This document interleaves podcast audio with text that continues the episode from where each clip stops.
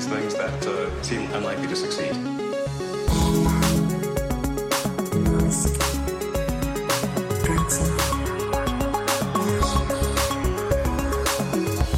Bienvenidos a un nuevo episodio de Elon. ¿Qué tal estás, Matías? Muy bien. Aquí pensando si me compro o no el pito de Tesla. Eso te iba a decir que por fin le hemos visto el pito a Elon Musk. Habíamos, habíamos pensado chistes diferentes. Pues sí, han puesto a la venta el silbato de Tesla que se basa en el diseño del Cybertruck La por 50 Cybertruck. dólares.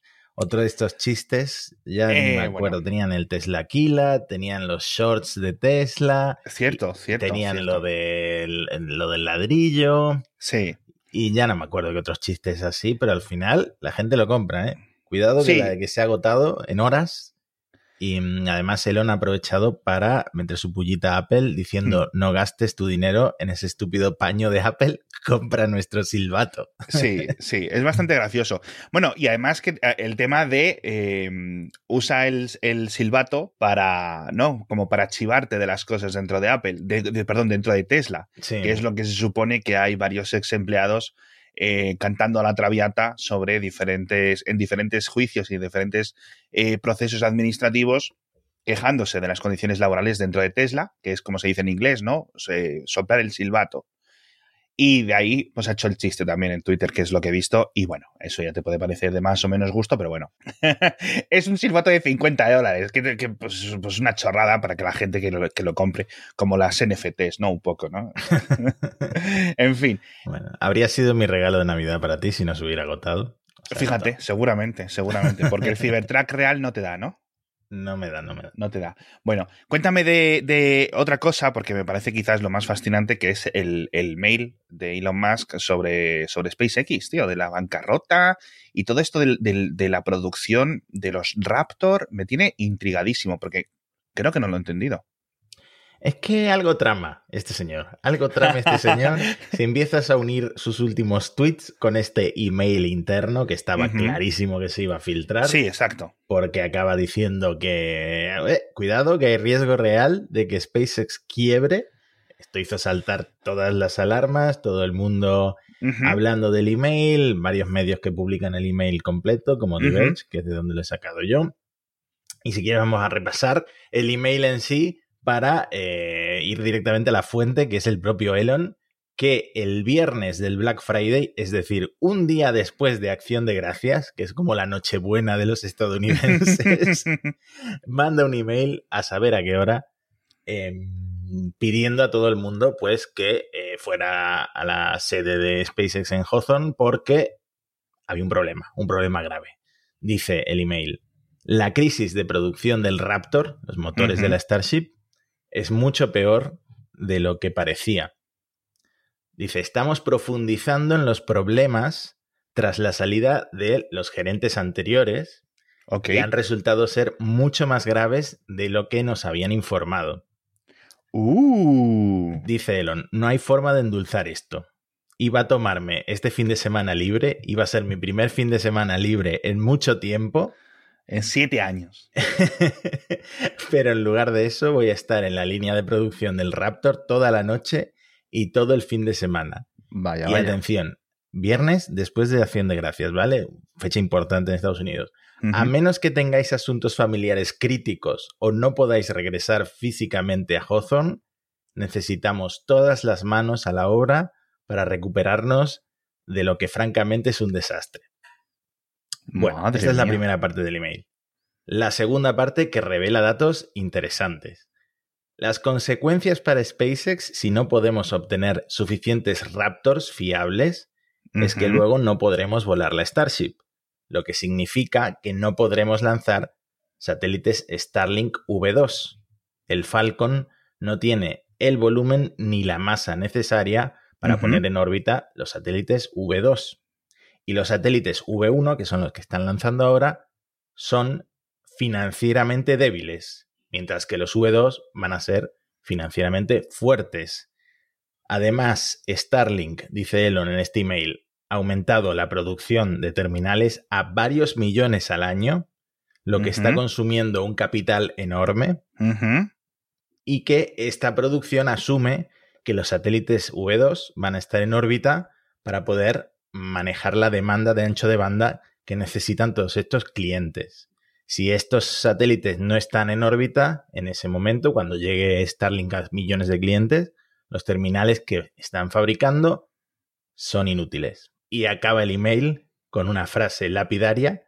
Nos enfrentamos a un riesgo real de quiebra si no podemos lograr una tasa de vuelo de Starships de al menos un vuelo cada dos semanas el año que viene. Mucho que comentar. Joder, es que un vuelo de dos semanas. O sea, un vuelo de Starship cada dos semanas. Y ya el año que viene, que la Starship nunca ha tenido ningún vuelo orbital, ojo. Seguimos No, no. esperando ese vuelo que iba a ser en, en verano. Madre mía, o sea, vamos a ver. Vamos a empezar. Lo primero, obviamente, los, los Raptor tienen que costar una pasta. Porque, claro, lleva tantísimos. Exactamente. Problemas con los Raptors. En primer lugar, los Raptors, ya dijo Elon en Twitter, y esto ya lo viene adelantando desde hace tiempo en Twitter, que van a sufrir un rediseño completo por la complejidad que tienen ahora mismo y que es un cuello de botella en la producción del Raptor. Entonces, en Twitter, por ejemplo, cuando se filtra este email, Sí. Everyday Astronaut, amigo de Elon, por lo menos uno de los periodistas a los que más caso le- les hace, dice, yo creo que el problema de producción de Raptor al que se está refiriendo Elon es principalmente la enorme inversión que está haciendo Sí. SpaceX en el programa de la Starship, Sí. en los Starlink 2.0, en las terminales y en esas otras cosas que dependen de que la Starship vuele. Entonces, hasta que la nave no vuele con cierta frecuencia, tienen un problema de flujo de dinero. Y la Claro. producción del motor Raptor es el mayor riesgo para este cuello de botella. Y contesta Elon, sí. Entonces le da la razón a ese, a ese tweet, como diciendo, el problema de producción de los Raptor, pues es que a lo mejor va más lento de lo que a Elon le gustaría, han tenido que rediseñar el motor para facilitar la producción y están perdiendo muchísimo dinero. Y aparte, toda la escasez de componentes que está afectando a toda la industria. El, el episodio anterior hablamos del impacto de Tesla, en Cupertino hablamos del impacto en Apple, es decir, está todo el mundo pasándolo mal por, por este tema. Imagino que esto afectará a la producción. Exacto.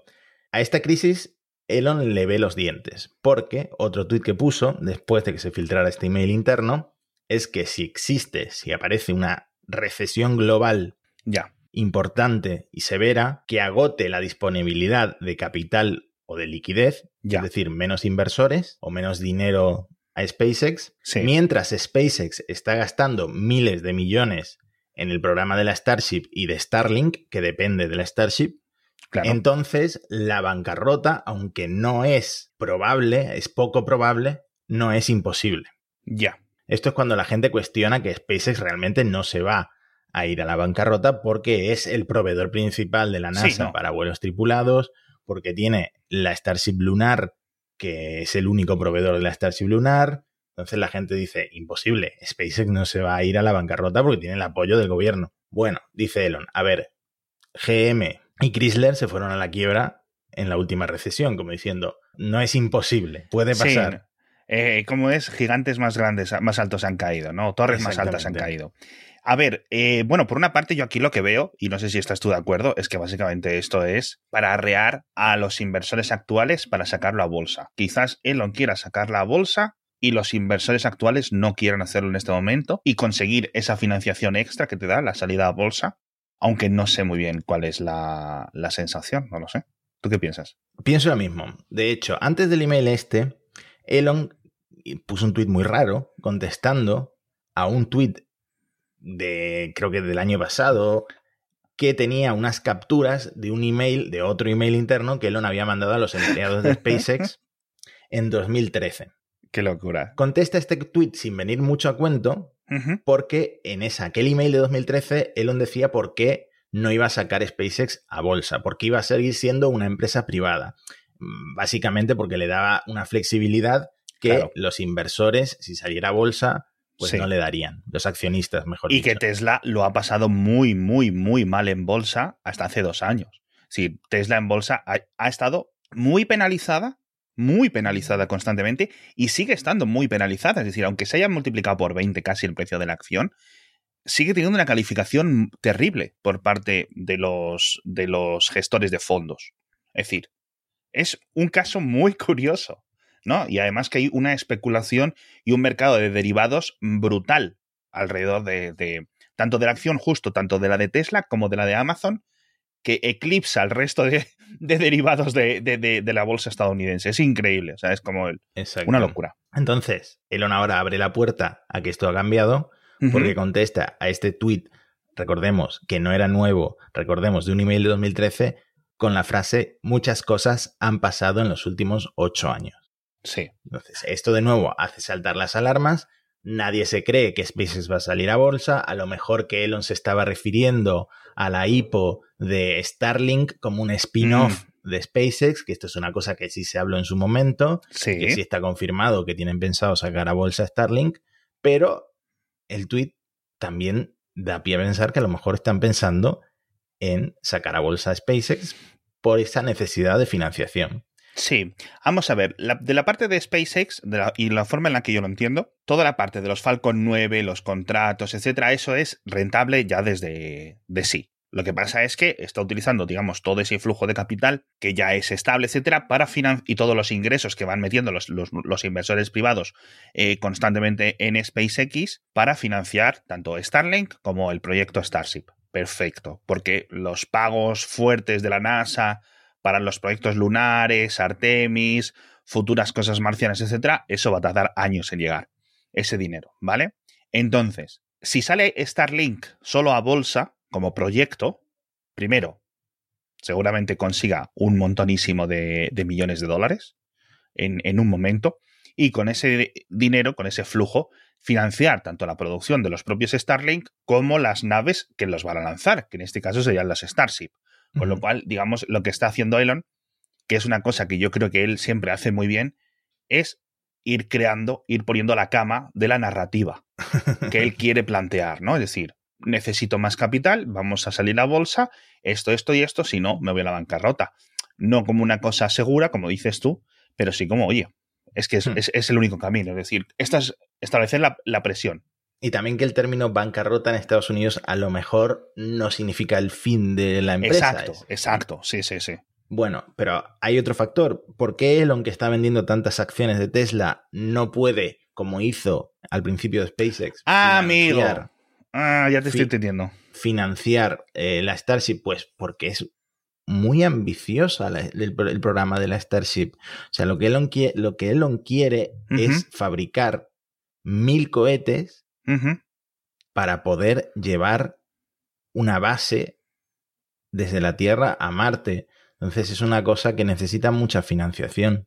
Sí, a ver, aparte no tiene liquidez, porque al no, al no estar pública, al no ser una compañía pública, es decir, pública, no como consideramos pública en España, que es eh, correos y este tipo de empresas, pública de cotizada en bolsa, me refiero, al no ser una compañía cotizada en bolsa, los movimientos de sus capitales, porque Elon tiene, pues, ¿cuánto era? Como el 20% de SpaceX, más o menos. Entonces, él no puede hacer y deshacer con eso, no hay un mercado secundario donde él rápidamente pueda vender sus acciones o comprar más o lo que sea, o expandir, etcétera. Es complicado todos esos procesos.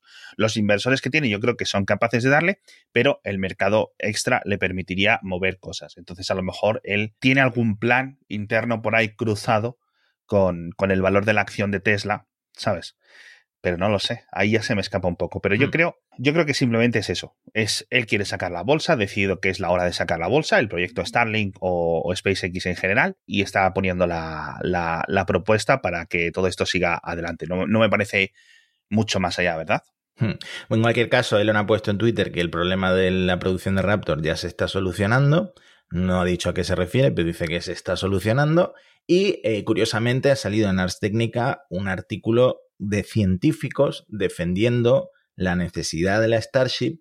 Sí. A ver, no sé si está relacionado con eh, todo esto que está pasando, porque es de Eric Berber, que ya es un gran defensor, un periodista gran defensor de SpaceX, pero curiosamente ha coincidido en el tiempo, ha salido este artículo de científicos defendiendo la necesidad de la Starship para explorar otros mundos, porque es eh, un cohete que habilita ese tipo de exploración en el espacio profundo, ¿no?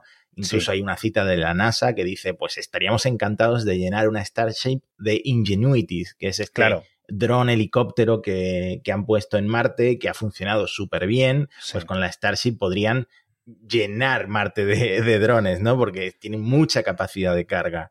Y también hay una cita en el artículo de Elon eh, diciendo que eh, la Starship es el único cohete, por ahora, capaz de transportar cualquier masa a cualquier superficie sólida del sistema solar. Ningún otro cohete hace eso. De ahí, Hmm. pues que Elon insista en la importancia de la Starship tanto para el futuro de SpaceX como para el Sí. futuro de la exploración espacial. Quizás simplemente esté planteándose entonces un poquito de dinero público a través de una financiación de la NASA. ¿Sabes a lo que me refiero? Igual que Lockheed, Boeing, ULA, etcétera, consiguen sus contratos para desarrollar X lanzadores, pues a lo mejor es lo que quiere, ¿no? Utilizar el dinero público. Sí, puede ser. A ver, es que la NASA, de nuevo, se enfrenta a, a nuevas crisis públicas si sigue dependiendo tanto de SpaceX como, como único proveedor, como le ha pasado con, con Blue Origin, que la tuvo en tribunales pues un par de meses, ¿no? Sí. La verdad es que está la cosa un poco, un poco regular. Y por cierto, el tema de Colombia, ¿tú lo viste? Eso fue muy espectacular. Fue un eh, satélite de Starlink que falló al desplegarse, es decir, Cierto. inmediatamente después de, del lanzamiento. Sí. Se pensaba que, bueno, se había calculado cuándo iba a hacer su reentrada, se calculó mal. Entonces, al principio nadie sabía qué era lo que estaba pasando en el cielo de Colombia, pero era ese mm, satélite de Starlink fallido que reentró por encima de Colombia y hizo el típico espectáculo de fuegos artificiales en el cielo, ¿no? Sí. muy, hay muchos vídeos muy, muy guays de, de la reentrada. Se caen pocos satélites de, de Starlink, la verdad. Podríamos veamos, todos sí. tener la Sí. oportunidad de verlos. De hecho, Starlink, cuidado porque también ha tenido problemas con esta nueva nube de basura espacial que han provocado los rusos y ¿Ah, con sí? todas sí, porque han tenido que mover de su órbita algunos satélites para reducir las probabilidades de colisión. que Sí. Es una cosa que Elon siempre decía, pero si el espacio está muy vacío, si en el espacio no hay nada. Y entonces dice, a ver, la situación no es genial, pero tampoco es terrible. Ya. A ver, les ha afectado, igual que a la estación, igual Exacto. que a la Estación Espacial Internacional, está todo el tiempo teniendo que hacer correcciones, que han retrasado una caminata espacial pues por peligro de Sí. basura espacial, pues está afectando y cada vez va a ir a más. Sí. Sobre Starlink, antes de cambiar de tema, mm, PewDiePie, no, creo, no sé si le han pagado, creo que no, porque emitió un directo desde Italia con Starlink. O sea, no sé si será el primer streamer que emite en directo usando Starlink, pero fue muy interesante porque fue muy sincero y dijo que eh, su conexión en Italia, su, su mujer es de Italia, había mejorado muchísimo con Starlink porque le, le da 300 megas de bajada, pero solo 30 megas de subida. Se, se quejaba de que la subida no era espectacular, pero era mejor que la DSL que tenía en Italia. Entonces, no sé si le pagaron o si eh, le propusieron eh, usar la beta gratis o fue él el que compró la terminal. Pero otra cosa curiosa que dijo es que la, la antena es súper portable, que te la puedes llevar donde quieras. Técnicamente todavía no puedes hacer eso, pero él dijo que sí. Y, mm, y una buena publicidad para, para Starlink, ¿no? Que empiecen Sí. a aparecer este tipo de estrellas usando el, el servicio. Sí, absolutamente. A ver, a mí ese último comentario de que lo de la antena la podrás llevar, etcétera, quizás me diga, oye, pues mira, la cuenta de, de este señor, ¿no? Eh, se la tenemos marcada de, de roaming, ¿no? De roaming, eh, para que pueda dar vueltas por el mundo, porque él de día a día, o sea, día a día vive en, en Reino Unido, ¿no? Si no recuerdo mal. Sí, exactamente, en Brighton. Así que nada, y lo de Italia y lo de India me ha hecho más gracia, porque es complicado, ¿no? Eh, Starlink registró el negocio en India a principios de noviembre, eh, le hizo publicidad y todo, empezó a aceptar reservas y ahora el gobierno dice, les dice a los, a los ciudadanos indios, oye, no os suscribáis a Starlink porque no tienen permiso para operar. Entonces, No tiene la eh, licencia. SpaceX ya se había hecho toda la promo, ya había empezado a aceptar eh, las reservas y no, y no tienen permiso todavía para, para dar internet Ya. en la India. Ya.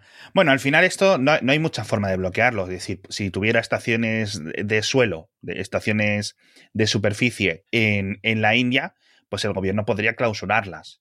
Eh, puede el gobierno bloquear la venta de las terminales, es decir, que no lleguen los distribuidores, pero al final, con este tipo de empresas, no puedes hacer mucho si no tienen otro tipo mm, de armas con el que darte, me refiero, ¿vale? Es decir, tú tienes un satélite que te está enviando la señal. El gobierno tampoco puede hacer mucho, no puede ir casa por casa mirando si tienes una antena apuntando Mm. para arriba o no.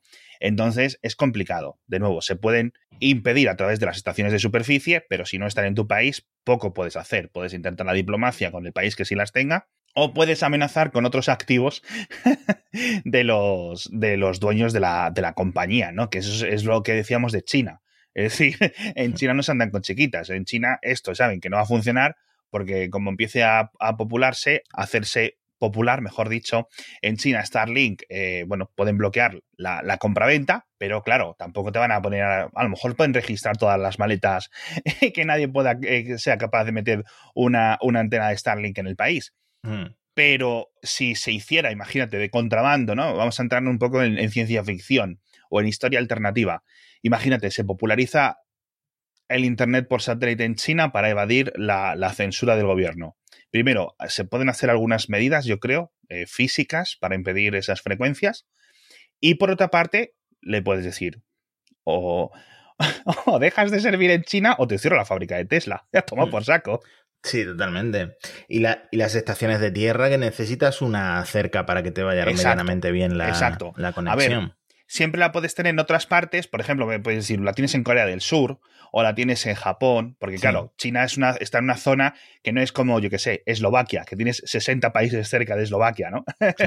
eh, porque luego tienes Mongolia, que tampoco le puedes hacer mucho, Rusia, que también tampoco le vas a caer muy bien, etcétera, ¿no? O sea, es decir, que tampoco hay muchas soluciones que, que, no sean, que no sean esto. Pero sí que el Internet por satélite yo creo que va a ser algo interesante y algo que, que es posible que cambie muchas, muchas vidas para disidentes, para periodistas y para, y para organizaciones de, todo tipo. Pero bueno, déjame que hablemos porque que, creo que vamos a hablar bastante de Tesla ahora. Eh, del patrocinador de esta semana, Matías. Estas navidades tú imagino que te juntarás con todos tus familiares y yo lo que te recomiendo es que entres en pandasecurity.com, te cojas una licencia o dos o tres o te las venden por packs de PandaDom, del su antivirus de nueva generación. Cuestan muy poco, además estaban extra, eh, en oferta y podéis encontrarlas a un precio bastante, bastante bueno. Y luego tú se las dejas instaladas, por ejemplo, que te juntas con tu abuelo, que te juntas con tu tío, que te juntas con tu madre, con tu padre, siempre luego a lo mejor, seguramente, tanto a ti, Matías, como a un montón de oyentes de Elon, les llamen, oye, el ordenador me va lento. Oye, es que he pinchado en un correo y ahora el ordenador dice una cosa rara. Dice que mis ficheros están cifrados y no puedo abrirlos, ¿no? Entonces, este tipo de cosas, de verdad, se bloquean simplemente teniendo un antivirus decente como es el propio de PandaDOM, que, joder, anda que no han cambiado los antivirus con respecto a los que conocíamos y usábamos mucho hace años. Apenas consumen recursos y son muchísimo más inteligentes. Entonces, simplemente por vuestra tranquilidad, mi recomendación es que entréis Simplemente, o sea, yo no digo que, que, lo compréis, digo que entréis en pandasecurity.com y lo veáis por vosotros mismos, todo lo que ofrecen, y luego ya decidís, oye, pues es interesante esto que cuenta Alex, porque yo creo que, que tiene mucho sentido. Eh, pandasecurity.com, os dejo enlace en las notas del episodio. Háblame de Tesla. Bueno, otro email interno. así, así, así despido yo también al departamento de comunicación. Un email interno de Elon pidiendo a los empleados de Tesla que fueran más eficientes con los costes de entrega de coches. Y esto es una cosa que hemos hablado bastante en, en Elon, que es que Tesla suele entregar a cholón sus coches a final del trimestre, ¿no? Como sí, para sí, que o sea, salgan en los resultados mejores cifras, ¿no? Pero además que es como la mitad de los coches del trimestre es en las últimas dos semanas. O sea, es que es una cosa brutal. Sí, el, el propio Elon dice, corremos como locos al final del trimestre para maximizar las entregas. Esto tiene, pues, costes de horas extras, de proveedores que tienes que contratar temporalmente solo para que los coches lleguen a, pues a sus dueños. La cosa lamentable que siempre he comentado y que nunca, ¿sabes? Nunca me va a entrar en la cabeza, que es depender de aficionados y de clientes que le vayan a explicar a otros clientes cómo funciona su coche. De verdad, o sea, tú imagínate que vas a una Apple Store y te encuentras eh, a Matías o a mí contándote el iPhone. O sea, fliparías, ¿no? Pues lo mismo. Pero a la gente parece que le gusta. Yo de verdad ni lo entiendo ni lo entenderé. Pero bueno. Bueno, eh, ya hemos ofendido a parte de nuestra audiencia. Yo creo que, yo creo que to todos estamos de acuerdo con esto, o sea, sinceramente. Pero claro, ¿qué pasa? esto queda muy bien en el informe de- del trimestre, pero eh, tiene unos costes que los puedes quitar simplemente haciendo que las entregas sean un poco más homogéneas Sí, a lo largo de todo el trimestre. Entonces dice Elon, creo que este es el momento perfecto para empezar a reducir el tamaño bueno, Sí. de la ola a favor de un ritmo de entregas más constante y más eficientes. Entonces, básicamente ha sacado la calculadora y ha dicho, a ver, si entregamos los coches un poquito mm, simétricos a lo largo de todas las semanas, etcétera, pues los gastos se reducen. Y ahora mismo lo importante es reducir gastos, no que quede bien el, eh, los resultados financieros, que bueno, ya la acción está bastante alta, ¿no?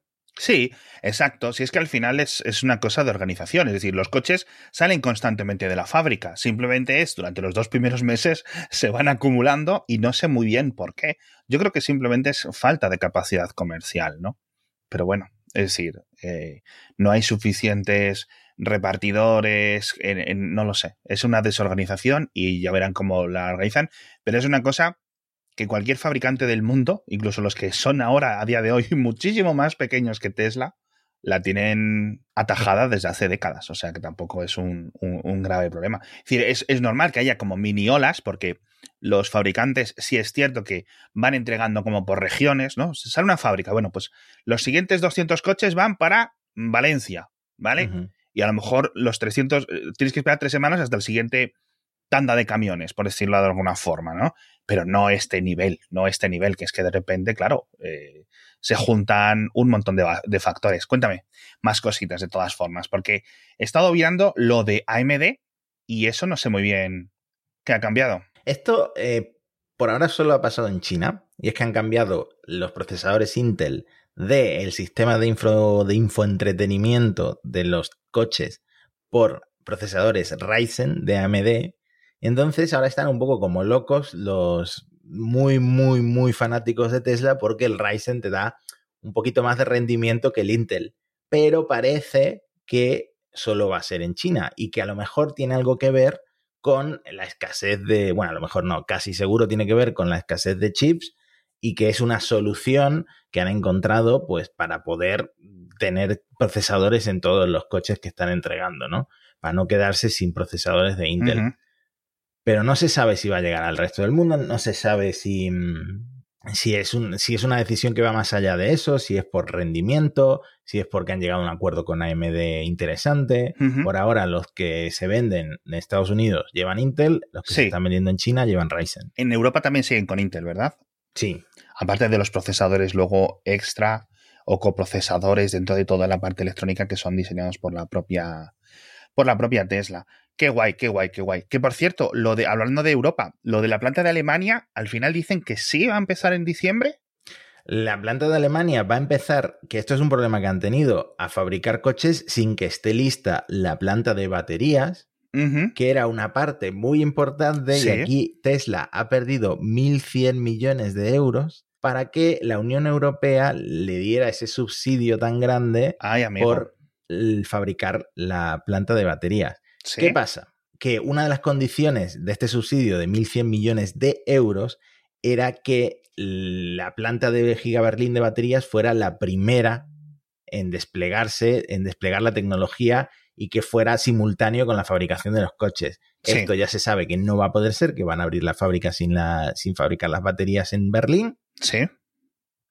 Entonces Tesla se ha visto obligada a rechazar el subsidio. Uh, pues 1.100 millones es mucho dinero. Mucho dinero. Elon ya había expresado en el pasado su frustración con la burocracia alemana, que es lo que ha hecho que se retrase la apertura de la fábrica. Han sido un montón de problemas. Hemos visto ambientalistas, hemos visto, bueno, en general un montón de problemas. Elon lo achaca en parte a la super burocracia alemana, conocida en el mundo entero. Sí, a la cultura también laboral del, del país. Pero al mismo tiempo le preguntan por esto del subsidio y le quita hierro, le quita importancia. Dice, la opinión de Tesla siempre ha sido que se deben eliminar todos los subsidios. Eso debería incluir los subsidios a el petróleo y el gas, que son enormes. También. Ahí tiene razón. También es cierto, es que es que es la leche. Sí es cierto que tanto Tesla como SpaceX han crecido a, base, en, en, cierta medida, de ayudas estatales, tanto en China como en Estados Unidos, sobre todo, como en Europa, etcétera, un poco menos, pero siguen siendo interesantes, aunque están disponibles para, para el resto de fabricantes también. Pero sí es cierto que es que los, las ayudas a, tanto al, al petróleo, aunque luego esté bien lleno de impuestos por otras partes, ¿no? Eh, y las ayudas eh, al carbón, etcétera, la verdad es que son un poco ya jolín, de, película de miedo, ¿eh? Totalmente. Sí. Pero bueno, ya está todo listo. Esperan fabricar medio. En, el primer, en la primera mitad de 2022 esperan fabricar 30.000 coches. No sé si mm, nos tocará alguno de esos. a mí que me lo pongan en amarillo. En amarillo, claro. Tenían también la fábrica de pintura esta, que iba a ser colores muy nuevos y muy espectaculares. De eso hace tiempo que no sabemos nada. Es verdad, es verdad, macho, es verdad. Jolín. Bueno, pues yo espero que la verdad que, que, se inaugure, que empiecen a escupir Model Y en Berlín, porque ya es que ya son tantos años hablando del Model Y de Berlín y de esa esperada reducción de precio que tanto se espera, porque es que de verdad eh, está, está carísimo. está carísimo ese coche. Así que a ver, a ver si lo, si lo reducen el precio una vez que esté fabricado aquí y ya no tengas que traerlo desde Estados Unidos o, el, o quizás en el futuro otros coches. Eh, con esto nos despedimos. Muchísimas gracias a todos por estar con nosotros una semana más. Muchísimas gracias a Panda Security por patrocinarnos y nos vemos la semana que viene con muchas más noticias de, este señor. Vamos a ver esto de la bancarrota, por dónde, por dónde ha caído. ¿En qué queda? Hasta la próxima. Hasta la próxima.